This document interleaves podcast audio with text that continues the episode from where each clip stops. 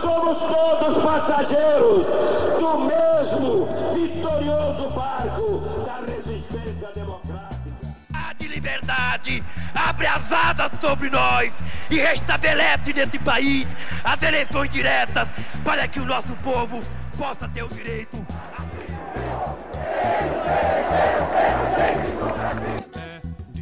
Um grito de liberdade!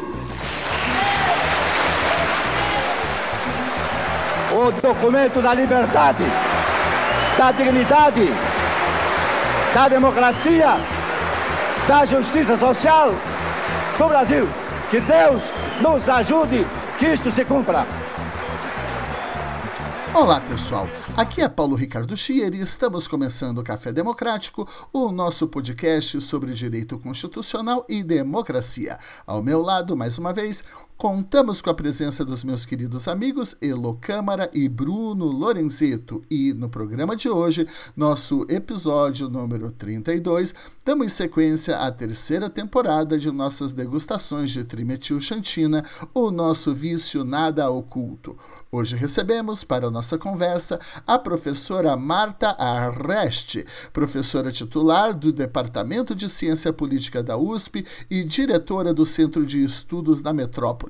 Professora Marta é graduada em Ciências Sociais na Universidade Federal do Rio Grande do Sul, possui mestrado e doutorado pela Universidade Estadual de Campinas e fez estágio de pós-doutoramento no Departamento de Ciência Política do Massachusetts Institute of Technology, tendo sido Visit Fellow do Department of Political and Social Science do Instituto Universitário Europeu em Florença. Enfim, a professora Marta é uma das mais importantes pesquisadoras do Brasil nos temas de federalismo, desigualdade e temas que dizem respeito à política nacional, especificamente nesses campos. Infelizmente, esse host não conseguiu participar da conversa, mas Bruno e Elo levaram a entrevista com a maestria de sempre. Boa audição! Bruno e Elo, é com vocês.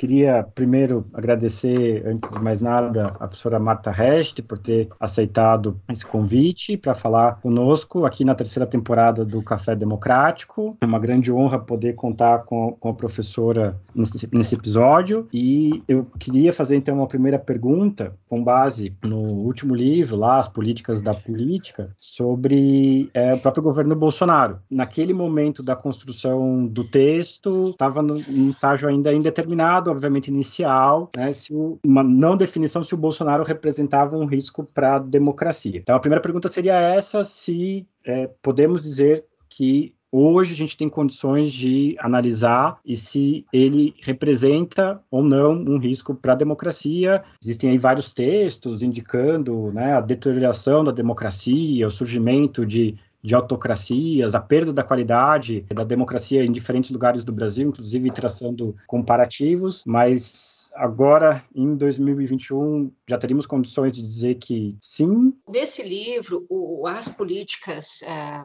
a política das políticas, né, que é um livro coletivo que nós é, fizemos e é, esse livro está muito concentrado é, nas políticas do, do governo Lula e do governo FHC e também do primeiro mandato é, da presidente é, Dilma, né? E nesse livro a, a, ele surgiu de uma, de uma percepção nossa de que tinha uma lacuna pouco preenchida no exame das policies, né, das políticas que foram é, uh, implementadas, e a gente reuniu um time de especialistas em várias políticas específicas para analisar essas políticas, né, e, e, e se, tem, se havia uma lógica nas políticas da nova república, né.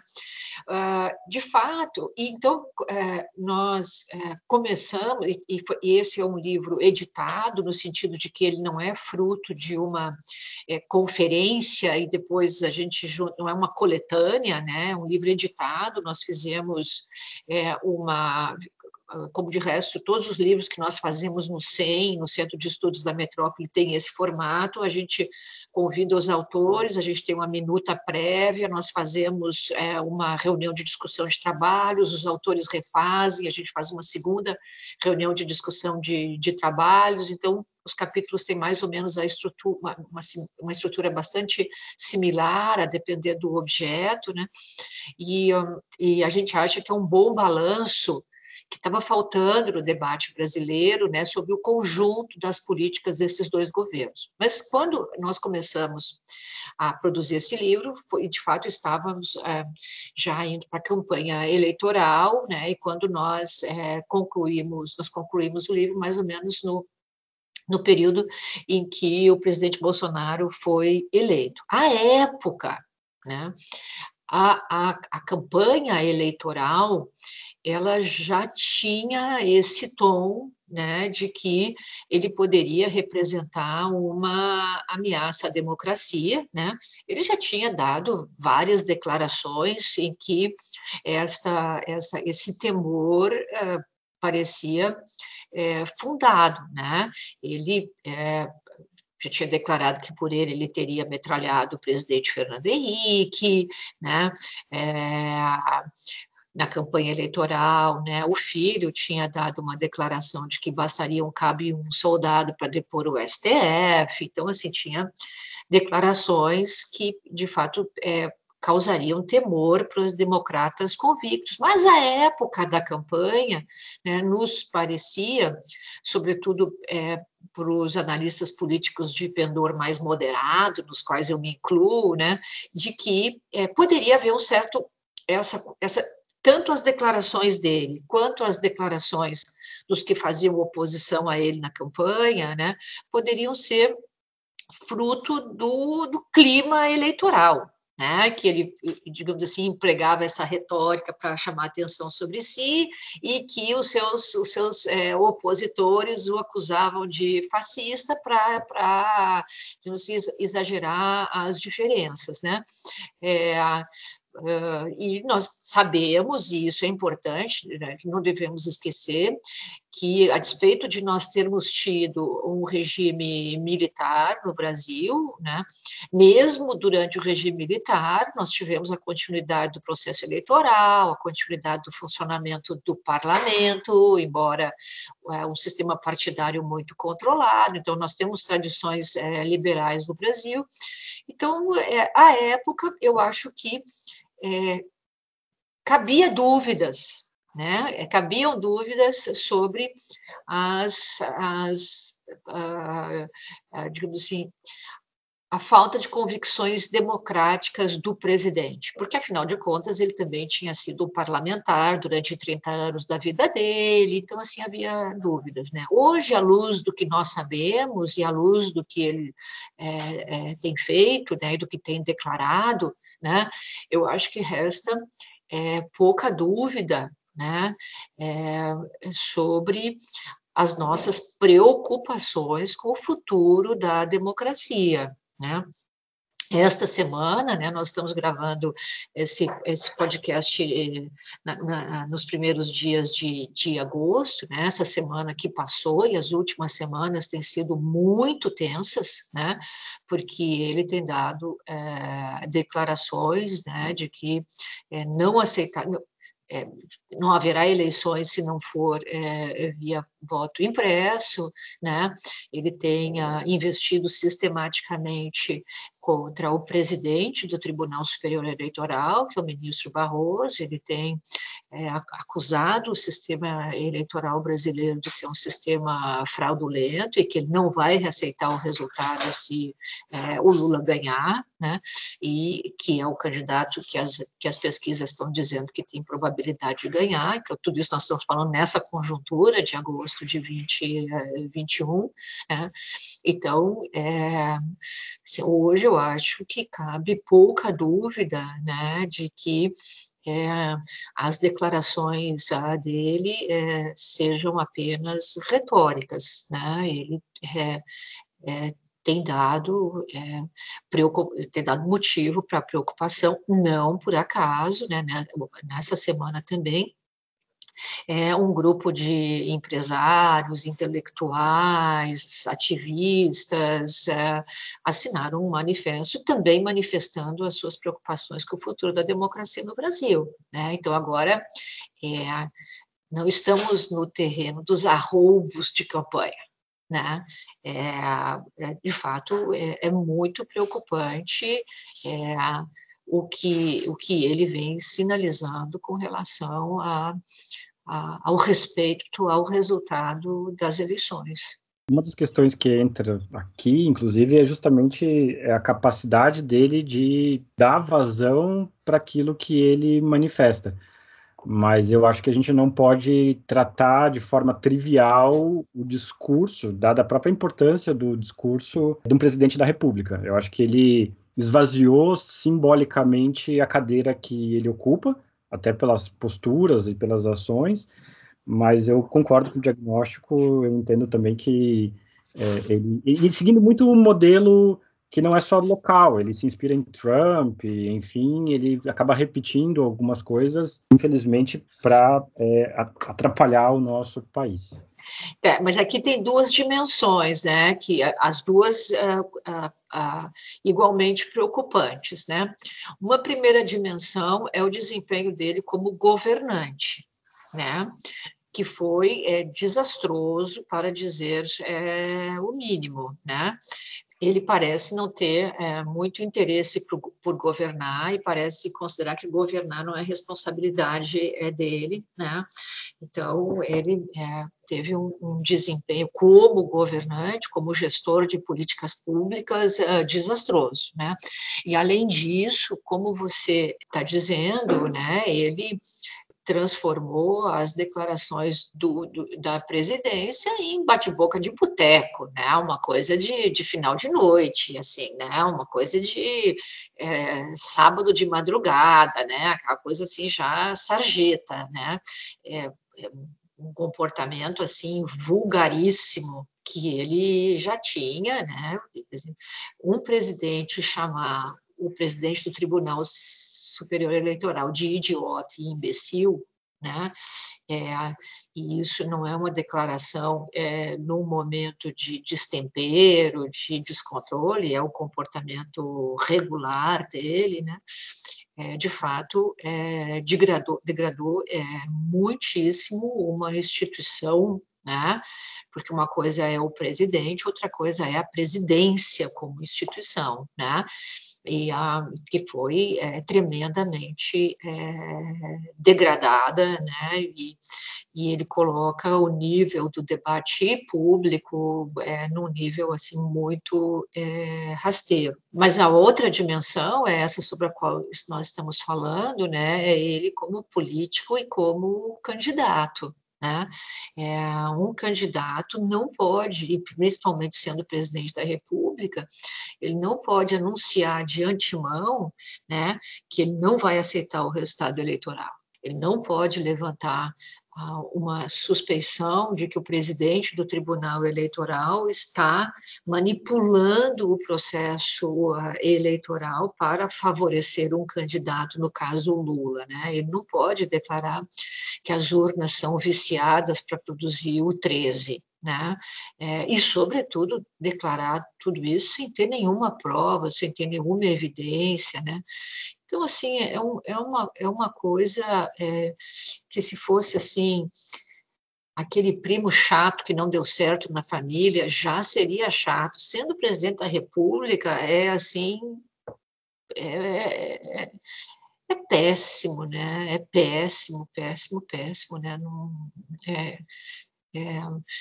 é, nós que somos analistas, né, que, que é, esta é a nossa profissão, né, tentar ver a lógica dessas coisas, é, é, é, é até desagradável, né, é uma, é um, é torna o exercício da nossa profissão, assim, um peso, né, porque Inclusive, é, nós temos que praticar a autocontenção, porque as declarações dele, os comportamentos dele, né, nos causam tanta indignação pessoal que você tem que lutar contra você mesmo para não entrar no mesmo nível, né, é, de, de, de, de e, eu vejo assim que, que muitos colegas analistas não aguentam e acabam entrando no mesmo nível, né? o que acaba desacreditando o nível geral do debate. Né? Mas eu acho que ele, ele já anunciou o, o, roteiro, o roteiro dele, né? O roteiro dele é, é desacreditar de antemão o resultado eleitoral, né? que caso a, as pesquisas de opinião se confirmem, ele tem uma chance altíssima de perder a, a eleição, né? A gente sabe que pesquisas eleitorais um ano antes das eleições podem ser é, revertidas, né? Mas é, a, digamos assim, para uma pessoa que não tem apetite de governar, é, é difícil que ele consiga produzir um bom resultado até o ano que vem. Então, a probabilidade de que ele perca a eleição é uma probabilidade real, ela não é uma, uma imagem fruto da nossa imaginação, né, ou do nosso desejo, né? As evidências que nós temos apontam nessa direção, né? E é, caso ele perca, né? Ele tem dado declarações dizendo que uma parte do exército o apoiaria nessa estratégia de não aceitar o resultado, que parte das polícias militares também não o, também o apoiariam, e parte da sua base eleitoral estaria a, a, armada para é, apoiá-lo nessa, nessa aventura de não aceitar o resultado é, da eleição. É, é, isso, ele tem, ele tem dado evidências nessa direção e repetiu isso essa semana, né, dizendo que se precisar da Constituição, ele tem as armas do lado dele. Né? Então, ele já tem um roteiro anunciado, ele não, não por ocasião daquele episódio lamentável no 6 de janeiro nos Estados Unidos, ele não só não condenou aquilo, o que todo mundo democrático condenou, como disse, há uma chance de que isso ocorra é, no Brasil se não houver voto impresso. Né? Então, assim, ah, ele já anunciou qual é o roteiro dele. Tem, tem é, é, assim, a essa altura dos acontecimentos, é, é, difícil crer que isso seja apenas um exercício retórico. Né? É bom levar a sério o que ele está dizendo, porque há boas razões para acreditar que ele está falando sério. Queria perguntar um pouco, né, né, infelizmente, infelizmente, para além de tudo, o tema Bolsonaro se tornou onipresente quando vai falar de ciência política hoje. Um pouco, obviamente, porque é o governante, mas outro porque modificou muito a maneira como se entendia, como se fazia política. E eu queria perguntar nesse sentido, a partir da sua trajetória, pensando no federalismo, pensando políticas públicas, o que, que o Bolsonaro significa? Porque, sendo um país federalista, claro, tem toda uma com diferentes maneiras, PSDB, PT, cada um de sua forma agindo, e o Bolsonaro parece ter, tentar, pelo menos, implodir esse arranjo. Então, quando no decorrer da pandemia, que é um evento catastrófico, não só não coordena, o que seria de se esperar, mas ele coloca empecilhos, ao mesmo tempo que fala que não pode fazer porque supostamente o STF teria impedido, o que nós sabemos que é uma mentira, mas também ele ingressa com ação com a ADI para falar que os governadores não podem fazer lockdown, por exemplo. Uhum. Então, nesse sentido, o, e ao mesmo tempo, e aí é interessante, o STF, que historicamente tem decisões mais centralizadoras, começa a mudar o, o seu entendimento para dar mais autonomia para o para os estados, municípios também, mas especialmente ali nos casos eram estados.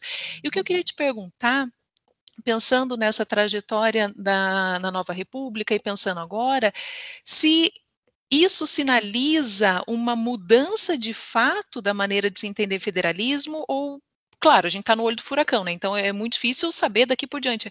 Mas a seu ver é algo mais pontual Bolsonaro ou sinaliza alguma mudança talvez um pouco mais ampla na forma de entender federalismo?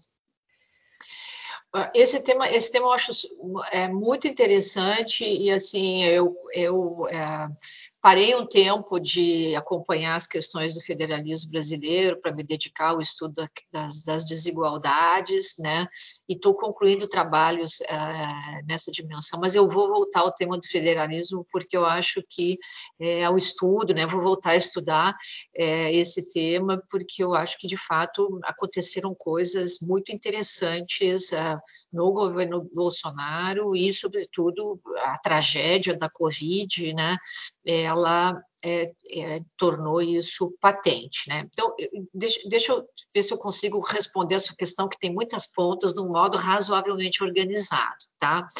É, então, nós, o, é, a, a, minha interpretação né, é que é, o modelo de federalismo brasileiro, né, que, que foi adotado em 88 e que é, só sofreu incrementos até o governo é, Bolsonaro é um governo é um modelo de federalismo que concentra muita autoridade na União, né? Que não deve ser confundida com o presidente, né? É, a União por União eu estou me referindo ao presidente, ao Congresso, ao STF, né? É, todo o nosso sistema decisório concentra muito, muita, muito decision making, né? Muita autoridade decisória na instância federal, tá? E nós tivemos é, presidentes no Brasil, como o Lula, como o Fernando Henrique e a, e a, e a presidente Dilma, inclusive, né, que, uh, digamos assim, tinham uma agenda para o país né, uh, e uh, implementaram políticas em que a, a União tinha um papel protagônico na, no, no, na, na, no, desenho das políticas nacionais. Né? E aí eu poderia listar é, várias políticas, né? o Fundef, o SUS, enfim, a, a, por questão de tempo agora não me lembro de, de, de, citar cada política, mas assim, é um, essa é uma visão que, que eu tenho. Mas, então, o que eu quero dizer é que existia uma certa uh, um, um, certo fit, uma certa adequação entre o desenho da Federação Brasileira, tal como, pensar, como pensado pelos formuladores da Constituição de 88, e os presidentes que se seguiram, porque todos partilhávamos desta desta visão né, do protagonismo é, do centro e do papel redistributivo, regulador do centro, e eu tenho, da União, né, do, da, da esfera central, né, e assim, eu tenho feito pesquisas de de percepção de eleitores com dois colegas meus, o Diogo Ferrari e o Rogério Schlegel, e os eleitores também têm essa visão. Né? Quando você pergunta para os eleitores qual é a eleição mais importante, qual é o nível de governo que toma as decisões mais importantes, a esmagadora maioria responde ao governo federal. Tá? Bom, é, o, o, presidente Bolsonaro, né, ele é, não tem. A agenda do presidente Bolsonaro não é uma agenda de governar, né? É uma agenda de é, desmontar a regulação existente e as políticas existentes. Né? Ele está em linha com conservadores que acreditam que, se você desmontar essas políticas, a ordem anterior, no caso dele, a ordem do regime militar, vai emergir. Né? Mas ele não tem propriamente propostas de política. Né? É, a sua principal proposta é desregulamentar, tirar o, a, a, a, a, interferência do Estado né, em diversas esferas. Ele acha que existe um excesso de regulação e ele, no fundo, em várias, em várias é, é, é, uh, digamos assim, declarações, sugeriu que ele tem uma visão de que a regulamentação, na verdade, é uma desculpa do fiscal para multar e tirar dinheiro do, do cidadão. Ela não tem, não traz benefícios em termos de organização é, da ordem social, né? Então, é, no, na, como política de governo, né, o, o, presidente Bolsonaro ficou muito mais próximo do que foi o governo Sarney, que é um governo, um presidente ausente, sem capacidade de fazer é, propostas, tá? Isso, tô, então, eu, eu, digo isso que isso é uma proposta é, de governo, é de, uma visão de governo que existiu independentemente da pandemia. Eu vou entrar agora na pandemia porque eu acho que aqui tem uma coisa diferente, tá?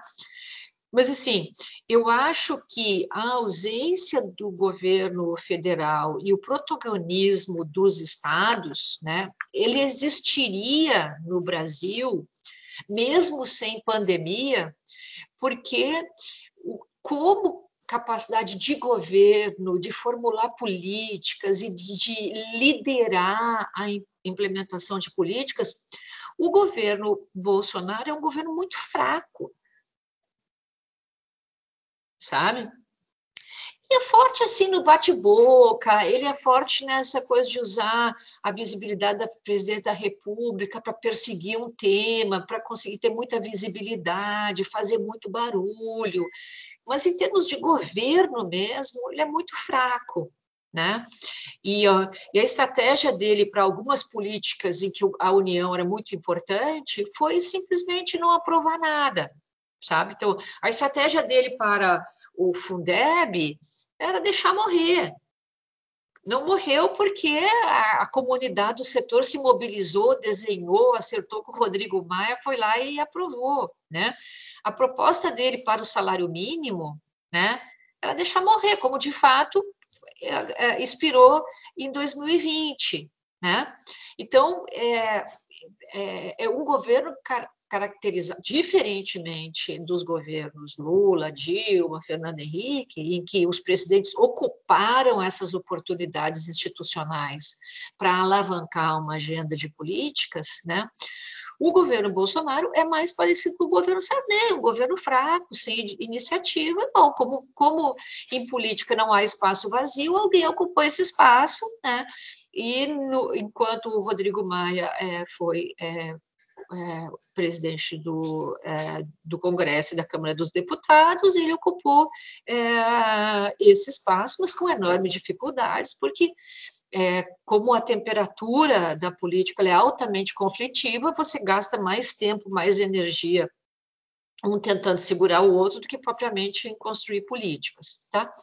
Agora, no que diz respeito à pandemia, hoje, sobretudo com os dados da CPI e tal, que estão saindo, né, a CPI do Senado sobre a Covid, fica muito claro, eu já tinha essa interpretação, mas para mim ficou mais claro ainda, de que, na verdade, ele tinha uma outra proposta. Né? A proposta dele era cloroquina, é, é, não tem isolamento é, vertical, somente os velhos é, ficam em casa, ivermectina, contra o isolamento, contra lockdown, né? E eventualmente até mesmo contra a vacina, né? Ah, no, é, é, o, que a, o que a CPI está mostrando que é, eles não tinham pressa, em comprar a vacina que estava batendo na porta e oferecendo, e estavam dificultando a vacina do Dória. Né? Então, ali, e, e assim, tem evidências de que é, o Ministério da Saúde estava treinando profissionais para. Eles tinham todo um aparato para colocar a cloroquina, a ivermectina e esse tratamento alternativo como como é, solução, né? Porque o que ele temia, a interpretação dele, eu acho que ele acredita nela, né? De que o isolamento social é, na verdade, uma estratégia da oposição para parar a economia e, e, prejudicar a popularidade do governo dele, né? Porque, além de tudo, ele também é bem paranoico. Então, é, eu acho que ele tinha ali é, então, eu, quero, o que eu estou querendo dizer com isso é o seguinte: não é que ele não tivesse proposta para o enfrentamento da, da pandemia. Ele tinha uma proposta muito ruim, que era, era que era é, condenada no mundo todo, né? E que é, não obteve a adesão da maior parte dos governadores, não obteve a, a apoio, em parte importante, do Congresso e menos ainda no STF. Então, o que nós tínhamos ali eram duas propostas para enfrentamento da pandemia. Uma proposta que era isolamento social, porque lembra que é, durante todo o ano de 2020, é, é, nós não tínhamos perspectiva de ter a vacina.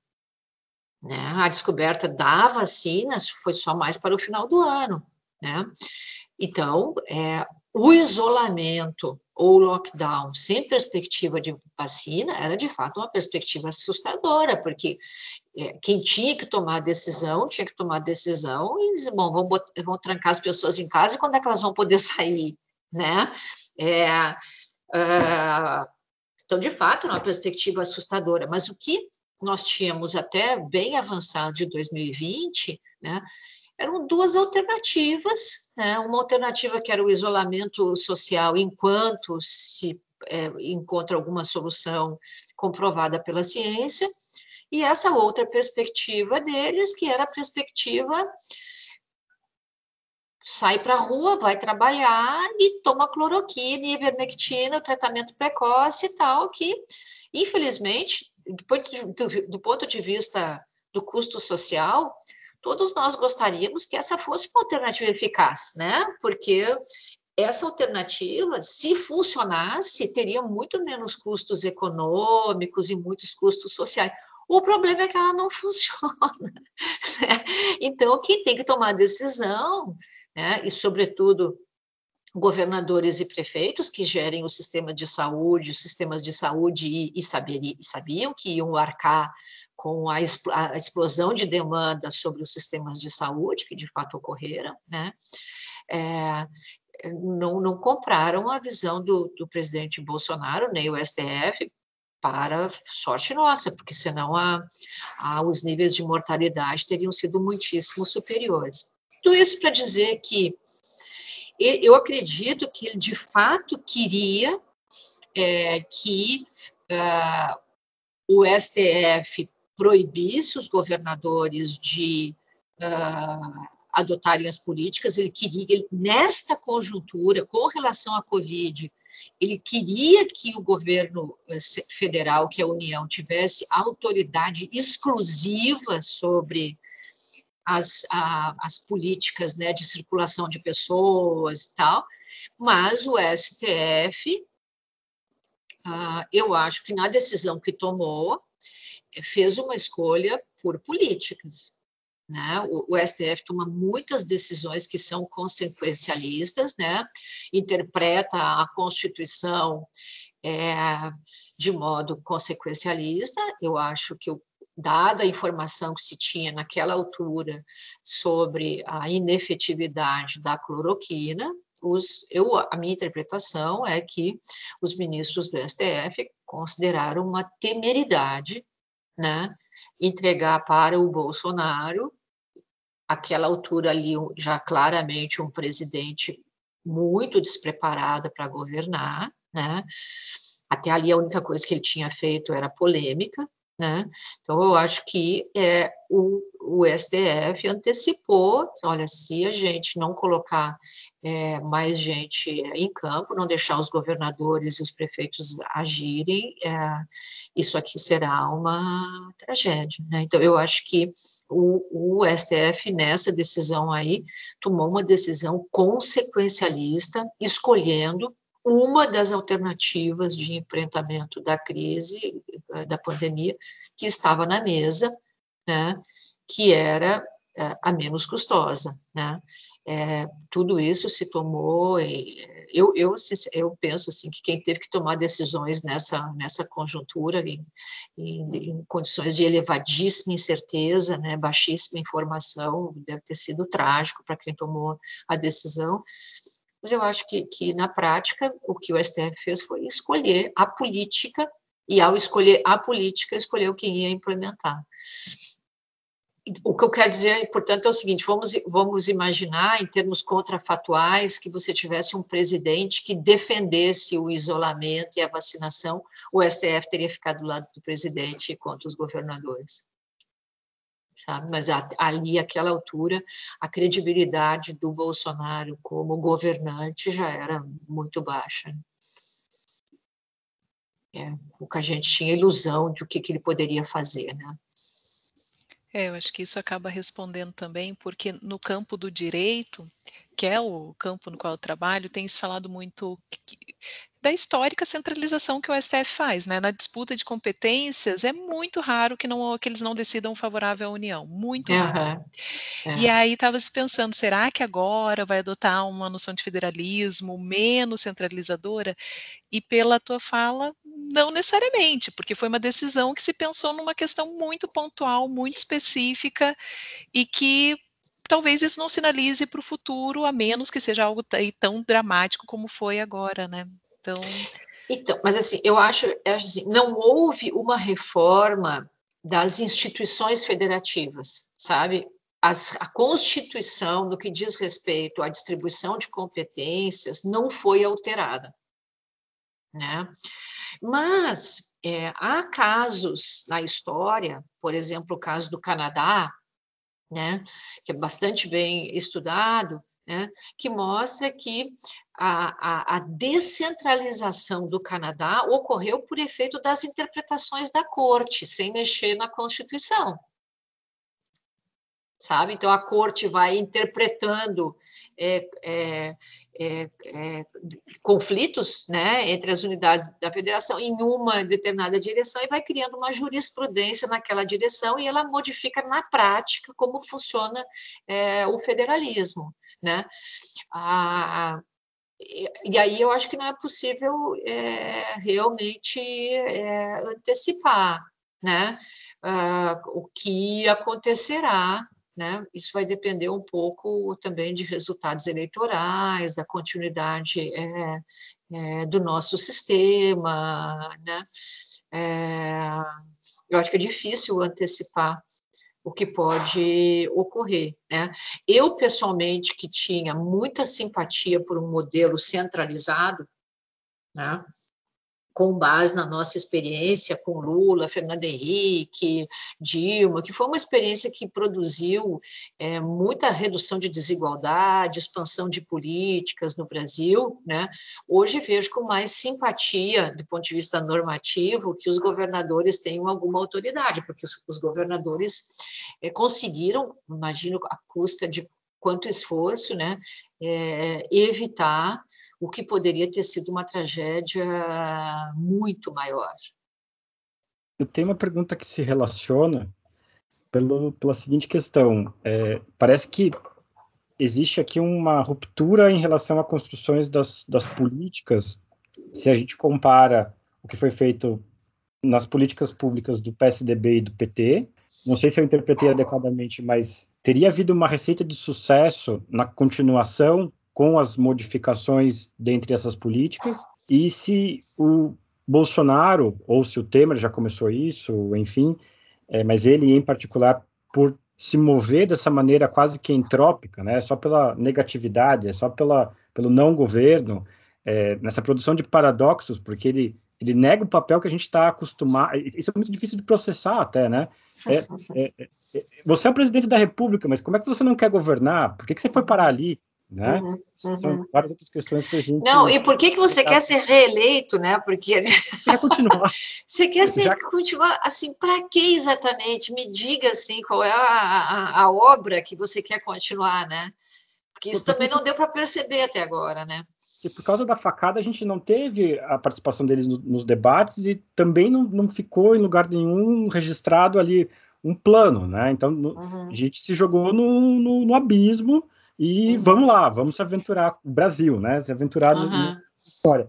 Mas ele promoveu uma ruptura quando ele vai é, trabalhar com essa desregulamentação e se a professora me permitir uma interpretação, pode, pode estar até equivocada, mas há uma dimensão quase que biopolítica nisso. Eu acho que o tema da biopolítica se coloca por causa da pandemia, né? Mas a pessoa usou a expressão deixar morrer as políticas, né? Me parece que uma medida é meio isso, né? É fazer viver e deixar morrer e parece que o, que o governo é, é, dele é movido justamente por esse ideal da, da não interferência, da desregulamentação, é, que aí não é nenhuma questão de intensidade, é, é, é uma negatividade, não, não fazer, né? É, eu acho que é, uh, veja, por exemplo, toda a proposta dele, é, que ele se empenhou e tal, para o trânsito, né? Eliminar a, a cadeirinha da, da criança, estender o tempo do motorista. Você pensa assim, cara, o Brasil tem tanto problema, né? E você é, é é, se empenhar por isso, né? mas ele sinaliza essa ideia de que haveria um excesso de regulamentação, né? É, e que é, ele não entende os fundamentos dessa regulamentação. Né? Então, por exemplo, eu me lembro a propósito do, do, da questão da cadeirinha da criança, né? teve muito material dizendo que estudos mostravam que a, a, a, taxa de mortalidade infantil, botando a criança atrás do carro, numa cadeirinha, assim, há um fundamento para você regulamentar né, o uso do carro uh, nessa direção. Né? Ele diz que isso é invenção da esquerda, que isso é bobagem, que isso não existe, que a opinião dele é diferente, como se ele pudesse ter direito aos próprios fatos, né? É, uh, então, eu, eu, acho que, que, que uh, para várias uh, áreas, né, ele, de fato, é, digamos assim, a sua agenda é mais uma agenda de é, desmontar o que ele, e eu não diria ele, mas um segmento da sociedade brasileira que o apoia, né, é, considera como um excesso de é, regulamentação que, ao fim e ao cabo, não traria benefício. Né? Eu acho que essa é muito a, a a visão é, de uma parte dos setores que, que, que, o apoia, né? Então, é, como resultado, né, ele não, ele bastaria é, deixar determinadas políticas expirarem, que uh, uma ordem é, mais livre uh, emergiria, né? Mas eu queria perguntar até o tema da sobre desigualdade, que é, tem hum. sido seu último tema de, de pesquisa que nós temos visto um retrocesso gigantesco. E eu faço referência ao mapa da fome. Assim, fome é o auge de uma, de uma situação tanto de empobrecimento e nós sabemos nesse momento aumento de desigualdade. Então, de um lado, o Brasil voltou muito, e de outro lado, e aqui eu faço referência à sua coluna para o Nexo Jornal do, do mês passado, naquele que começa com as frases do Paulo Guedes, falando do que os primeiros três anos foram a defesa e agora vão para o ataque, querendo dizer que nos primeiros três anos controle orçamentário, e agora, e nós sabemos por quê, porque ele quer garantir a reeleição, e está querendo tornar possível aumento, assim, e expansão de mecanismos como Bolsa Família, especialmente, enfim, licita bônus de, de inclusão produtiva, mas entre outros. A minha pergunta é o seguinte: ele está sinalizando que ele quer aumentar esses benefícios para que ele possa ser reeleito. Claro que no final, até da coluna, assim, dando um spoiler, você deixa claro que não, isso não é garantia de reeleição. Mas isso conseguiria, de alguma maneira, amenizar esse aumento da pobreza que, que aconteceu nos últimos anos? Ou não? De, de fato, mesmo que seja por esse motivo eleitoreiro, ele não, não consegue com esses benefícios, minimizar ou, ou, barrar essa situação? Eu acho que ficou uma pergunta meio confusa, mas é. Não, não, mas eu entendi. É eu, entendi. É, é, é, assim, você está dizendo assim, tem, tem duas dimensões, né? Tem uma dimensão que é a dimensão eleitoral, né? Ah, e uh, nós não temos certeza que a, a expansão do Bolsa Família tenha um, venha a ter um efeito eleitoral. Uh, e outra dimensão é a dimensão do, combate à fome, do combate à pobreza extrema. Por efeito da competição eleitoral, essas duas coisas estão andando juntas, mas elas não necessariamente deveriam ou poderiam andar juntas. Então, vamos começar pela questão uh, eleitoral. Tá? Há poucos países que tem é, programas massivos de transferência condicionada de renda, como nós temos no Brasil. Tá?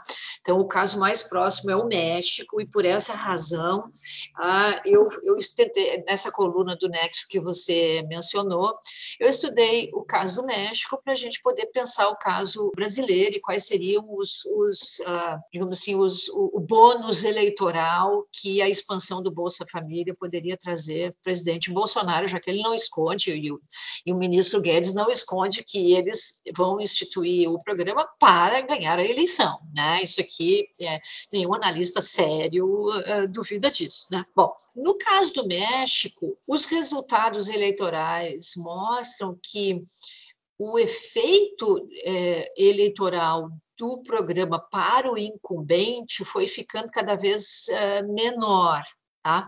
Por quê?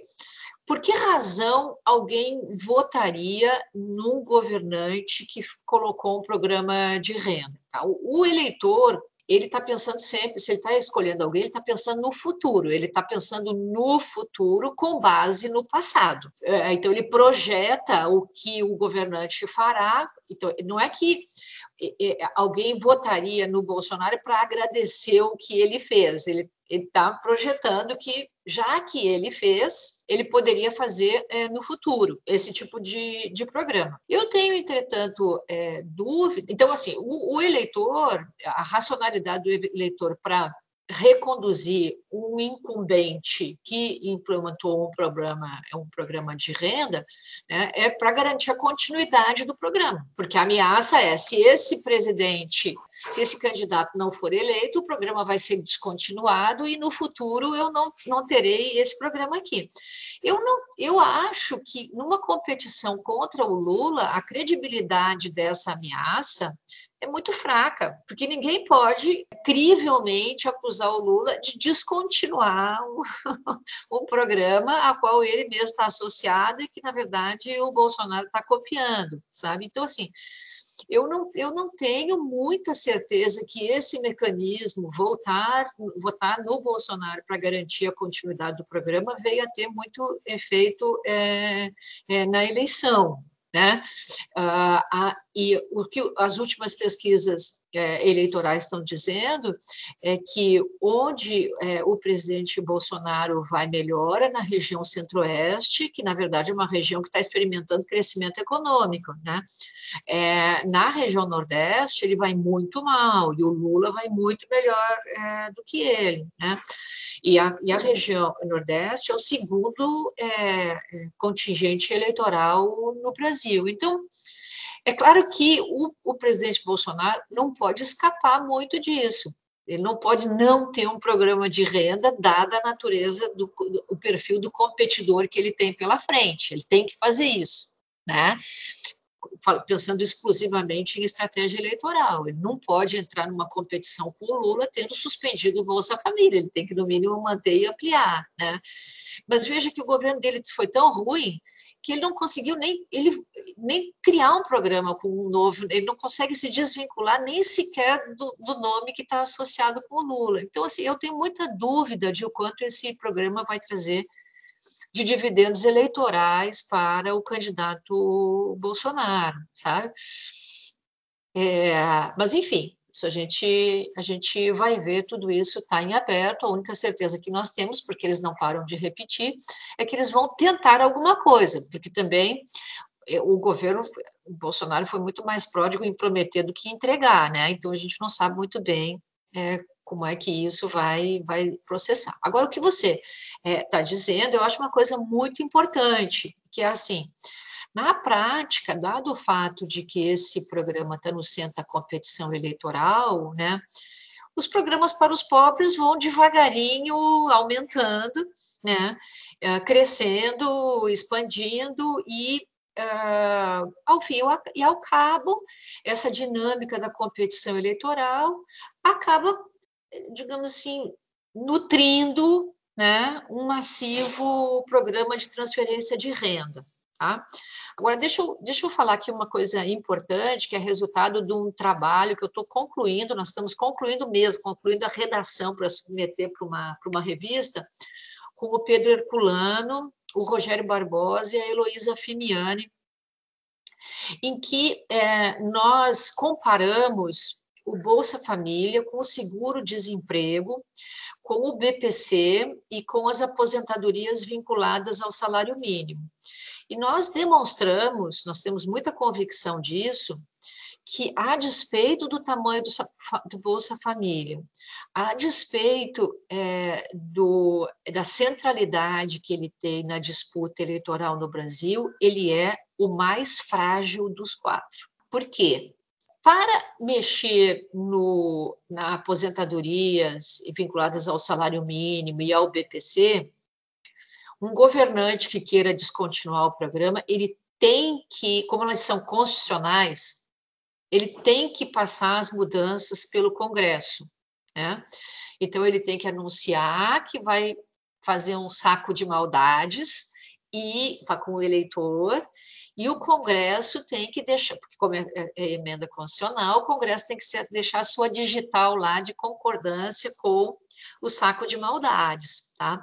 Isso faz que a reforma, a, a, desvinculação das aposentadorias do salário mínimo e a desvinculação do BPC do salário mínimo e a postergação do BPC esteve presente em muitas das reformas, das emendas constitucionais que foram apresentadas para mexer na Previdência e não foram aprovadas, tá? Porque o Congresso dada essa competição pelo voto dos mais pobres, que está na base dessa nossa esse nosso debate aqui, né, é, resiste a deixar suas digitais em políticas, né, que aumentam a pobreza e prejudicam a, a, o bem-estar de pessoas muito vulneráveis ao final da vida, que não tem mais como se recuperar, tá? Mexer no Bolsa Família, tá? nós estamos chamando isso de discutindo com a literatura sobre drift, de active drift, quer dizer, um drift ativo do executivo, né? pode ser feito de modo muito mais escondido. Tá? É possível, e o governo fez isso, baixar o, o, a, o, a, a linha da pobreza pela qual alguém é elegível ao Bolsa Família tá? Então, se antes uma quem tivesse renda abaixo de 200 reais era elegível por Bolsa Família, se o ministério respectivo baixa esse valor para 150, quem ganha entre 150 e 200 não tem direito ao Bolsa Família. E isso não precisa passar pelo Congresso. A administração da fila de espera de inteira discricionariedade do uh, executivo. A definição do valor dos benefícios é a autoridade do, do Ministério. Tá? A, a lista dos elegíveis é a autoridade do Ministério. Tá? Então, como é que funciona o Bolsa Família? Na definição da lei orçamentária, se define quanto Bolsa Família vai poder gastar e o Ministério administra para dentro para quem vai dirigir, qual o valor, quem tem direito, quem e isso é inteiramente invisível. A, a oposição, então isso, essa história, né, aconteceu no governo Temer, aí no governo Bolsonaro também, aí a imprensa descobriu, isso foi denunciado, ficou visível e cadastraram mais pessoas, mas depois começa a descadastrar e baixar os valores de modo invisível. Então, é, para completar a resposta à sua, à sua questão, é verdade que há uma expansão nos períodos eleitorais, mas também é perfeitamente possível e é da lógica do Bolsa Família haver um descadastramento nos períodos não eleitorais, porque o Bolsa Família, do ponto de vista do seu desenho institucional, é um programa muito pouco protegido. O executivo tem discricionariedade para alterar o funcionamento do programa de modo bastante invisível, até que, enfim, a imprensa descubra, denuncie, uh, e, é, mas mesmo a informação sobre isso é crescentemente limitada tá? Você precisa pedir com base na lei da informação, demora para descobrir e tal. Então, é, é, embora o Bolsa Família seja a menina dos olhos da disputa eleitoral, ele é dos nossos programas de transferência de renda, aquele que é institucionalmente mais frágil. Bem interessante pegar... isso, né? Só assim, nenhuma pergunta, mas só marcar é bem interessante porque a gente sempre pensa transferência de renda, o Bolsa Família, mas esses outros mecanismos que até é citado em outros artigos que vêm da, da LOAS, né, por via constitucional, isso tem uma consequência muito grande. Só deixar marcado Nossa. a importância dessa, dessa comparação que, que você fez. É, é, eu tenho coautores, né? É... É. sua equipe, enfim, da, da equipe Meus colegas, meus coautores. Eu queria dar uma continuidade ainda dentro dessa temática, porque o livro pauta uma série de políticas que tiveram sucesso no, na área da saúde, é, na parte de educação, né? São novas camadas que são implementadas e que você tem um aprimoramento dessas políticas, mas existe um ponto em comum de não atuação que é na esfera tributária, a não progressividade e eu acrescentaria aqui, né, uma, uma promessa constitucional que ela fica só no plano textual, apesar do esforço do cumprimento das outras promessas constitucionais, que é a tributação das grandes fortunas. E aí eu queria perguntar para a professora, é, será que a gente vai continuar tratando essa temática que já teve adesão em diferentes lugares do mundo, pelo menos temos aí bilionários que demonstram simpatia para essa questão aqui no Brasil, porque o que falta é a regulamentação, tem a previsão dentro da Constituição. Enfim, será que seria esse o caso? Porque acaba acontecendo também, né? O, o, de uma forma ou de outra, o Suplicy conseguiu a criação de uma regulamentação da renda básica universal que ele defende, mas faltava a implementação. Veio a pandemia e criaram né, mecanismos também ali para forma paliativa tentar auxiliar as pessoas que estavam desempregadas, enfim, mas em particular dessa questão da tributação das grandes fortunas ou da própria progressividade. Teria algum meio da gente alcançar isso? O Centrão não possibilitaria?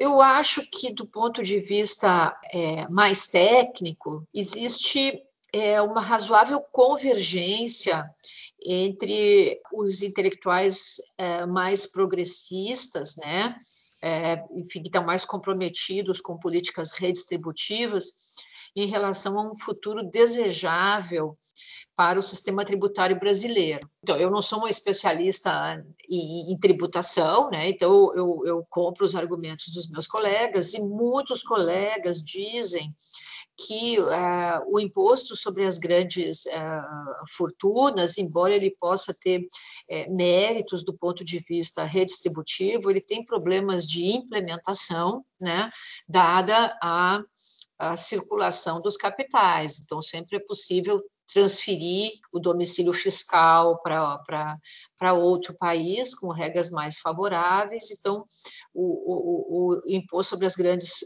fortunas, existe muita controvérsia sobre a sua efetividade né, para reduzir a desigualdade. Eu acho que a agenda sobre questão de tributação no Brasil, ela caminha na direção de você tornar o nosso sistema, primeiro, tributar menos as empresas para criar estímulo ah, à geração de empregos, tributar mais a pessoa física, mas, sobretudo, é, reduzir as inúmeras, mas e tributar mais a pessoa física, e aqui eu estou comprando os argumentos do Sérgio Gobetti, do Rodrigo Orair, que são as minhas principais fontes de leitura nessa área, mas eu vejo muita gente concordar com eles, né, que é, a, a questão seria menos uh, aumentar a, a alíquota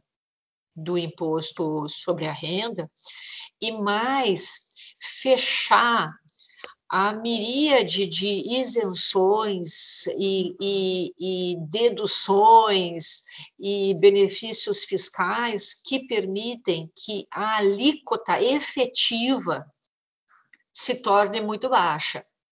Né? Então, essa agenda, por exemplo, da tributação de dividendos, né? a, que são isentos eh, no Brasil. Né? É, os estudos mostram que o montante de isenção e benefícios e deduções é mais ou menos 4% do PIB no Brasil. Né? Então, se nós reduzíssemos é, no Brasil o volume de isenções e deduções, na verdade, você re reduziria os ralos pelos quais é, um aumento da alíquota nominal poderia ser é, é, tornado letra morta. Então, assim, do ponto de vista de uma agenda de curto prazo para o Brasil, eu tenderia a concordar com essa visão de que há ganhos fiscais e, e há aumento. Obviamente que a isenção e a dedução uh, beneficia quem tem que pagar imposto, então ela vai beneficiar os mais ricos, né? E a nossa legislação tributária se tornaria mais progressiva uh, simplesmente se, se mexesse a sério nisso e se isso representa 4% do PIB, há ganhos fiscais uh, evidentes uh, dessa estratégia. Tá? Infelizmente, contudo, esta não é a posição majoritária do, é, do, uh, do Congresso. Tá? um orientando meu, Eduardo Lazari, acaba de concluir a tese de doutorado dele, mostrando com, como é a tramitação é, de medidas tributárias ah, no Congresso, né? e ele mostra que é, a preferência majoritária do Congresso é conceder isenção, tributação, dividendos para categorias específicas de eleitores, de modo geral, certamente as suas as suas bases eleitorais, os seus financiadores de campanha, enfim. Ah, então, nós precisaríamos, de fato, para mudar esse quadro do Brasil, não é trivial, porque é muito difícil reunir coalizões majoritárias no Congresso para reduzir a, a regressividade do imposto de renda e as deduções, né?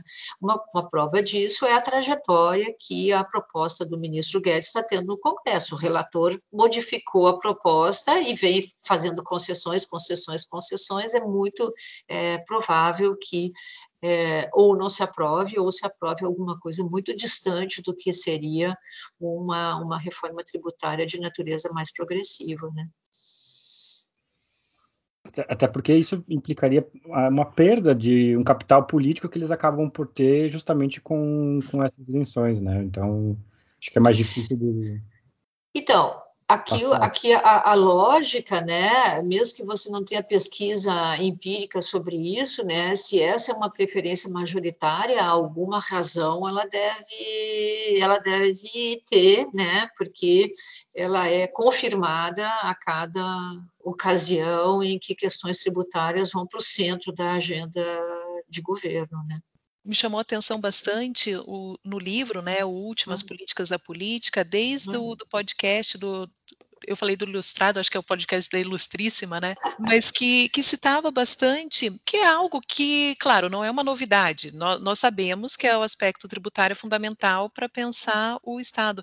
Mas eu acho que às vezes acontece uma certa utopia de, de, nós lutarmos só pelo aspecto de social, direitos sociais, e, com, e tem um, uma, uma luta muito menor, muito mais silenciosa por um sistema tributário mais equânime, né? Então, que há um limite do Estado, não tem como aumentar as políticas sociais se a gente não rediscutir a base tributária, especialmente no momento que não tem ah, crescimento, porque é. isso é interessante no livro, né? Quando houve o crescimento e o PIB crescia, você não precisava discutir muito isso, porque naturalmente você já tinha mais recursos.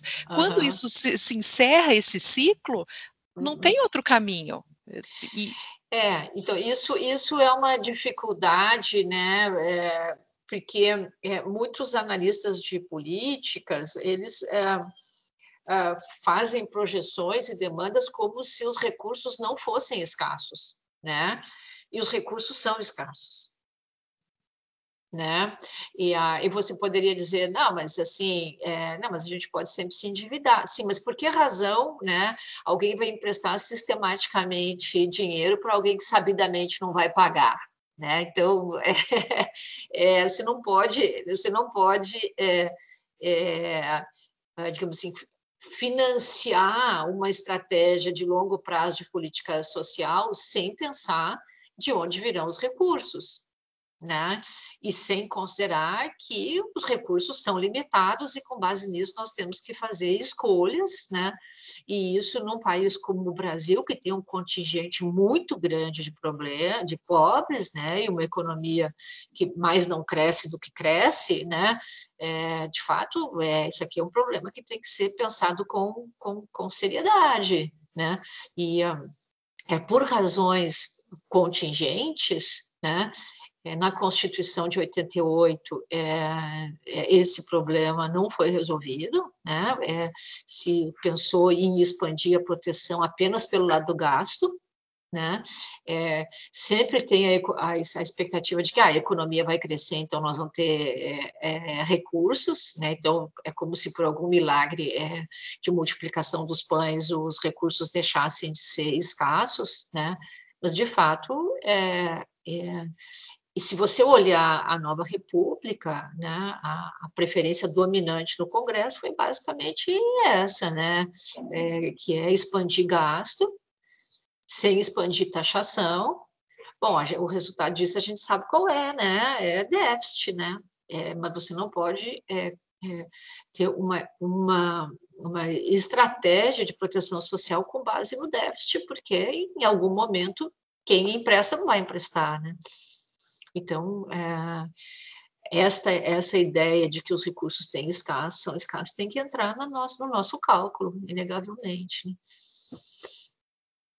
É, acho que a gente até em respeito ao horário, hum. professora, a gente queria fazer talvez aqui uma, uma última pergunta e deixar um espaço em aberto para a professora também deixar um recado final para os nossos ouvintes. E minha pergunta diz respeito em em particular é, da, sobre a Constituição, né? Então a gente sabe que ela foi a fonte de inspiração para a produção de tais políticas, tem a previsão expressa da erradicação da pobreza, enfim.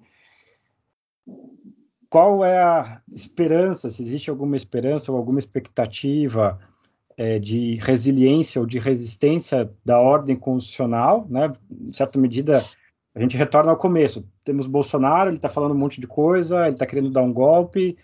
Será que a gente atravessa esse momento? Será que a Constituição é, consegue retomar o, o, rumo da construção das políticas do nosso país? E aí também queria, mais uma vez, agradecer a professora pela conversa, pela oportunidade, deixar registrado que a gente é, admira muito sua produção e que é uma grande honra poder estar tá conversando com a professora. Muito obrigada, eu fico, eu fico lisonjeada e, enfim, agradecida pela gentileza de vocês. Eu, eu confesso que é, eu já fui mais otimista com o Brasil, né? É, hoje é, eu estou muito muito preocupada com o nosso futuro, né?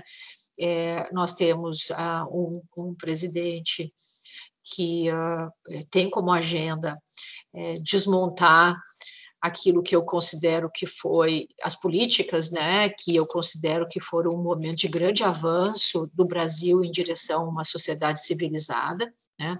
O ponto é que nós estávamos em 2015, quando essa história toda começou, era muito melhor do que em 90, mas ainda é, nós tínhamos muito chão pela frente para nos tornarmos o que eu consideraria uma situação socialmente desejável, né? E nós temos um, um presidente que não esconde é, que a sua agenda é desmontar né, é, as políticas uh, que eu considero que foram um período de ouro uh, da história do Brasil. Né? Uh, então, assim, se esse é, presidente for reeleito ou continuar no poder, né, as políticas que eu acredito estão ameaçadas, ele não esconde isso, isso para mim é um motivo de enorme preocupação, razão pela qual jamais votaria nele, jamais apoiaria um governo dele, porque ele não vai entregar as políticas ah, que eu acredito, né? É, isso do ponto de vista estrito das políticas, mas se ele ganhar a eleição democraticamente de modo limpo, né, eu aceito o resultado. Mas uh, o presidente uh, Bolsonaro uh, anuncia uma agenda que tem um outro, outras razões para a gente se preocupar, que é ele não tem compromisso com a democracia. Né? Ah, e isso nós não sabemos como é que esses conflitos em torno da continuidade democrática vão se resolver. Então, tudo isso está em aberto. Né? Vai depender da ação dos atores, da formação de coalizões, dos conflitos políticos. Realmente, a gente não sabe o que vai acontecer. Para mim, pessoalmente, é motivo de grande preocupação o que nós estamos vivendo. É, acho muito, muito triste. Eu estava entre aqueles que acreditavam, que acreditavam que nós iríamos devagarinho, mas sempre mais próximos da direção de uma sociedade civilizada, não é, do que eu entendo como uma sociedade civilizada no sentido marshaliano do termo, né, em que todos os cidadãos é, têm condições materiais de fazer, ou no sentido do Amartya Sen, né, em que os indivíduos é, têm é, condições materiais para fazer escolhas sobre a sua própria vida em condições é, de liberdade, né, e não estão privados das condições básicas de, de uma uh, existência decente. Eu acreditava até 2015, que nós estávamos, enfim, aos trancos e barrancos, com problemas, devagarinho, mas estávamos caminhando nessa direção. Não tenho dúvida que nós estamos vivendo um retrocesso de qualquer ponto de vista. E não tem nenhuma garantia de que é, um milagre vai acontecer e que nós vamos retomar esse caminho em direção à glória, né? É, é, isso vai depender do que as forças políticas fizerem no, no futuro próximo, né? sobretudo o ano que vem, que nós vamos viver é, um teste né, da nossa democracia não trivial. Né?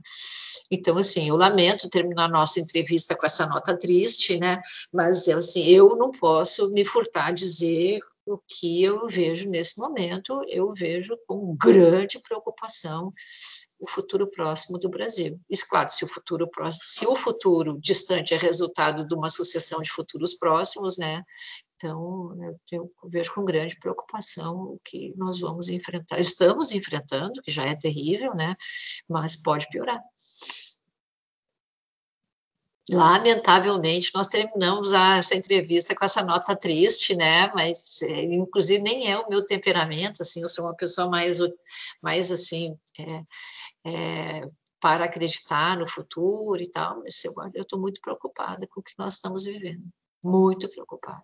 Mas eu agradeço a, a, a sobriedade do, desse término, porque é importante nesse momento. Talvez minimizar ou sermos excessivamente otimistas pode ser um caminho justamente sem volta minimizar uma ameaça que está se fazendo já há muitos anos e que foi minimizado de alguma maneira anteriormente. Então, talvez a única saída seja essa mesmo, seja falar que, que o cenário está muito turbulento. Quem sabe ao perceber a turbulência a gente consiga evitar um pouco.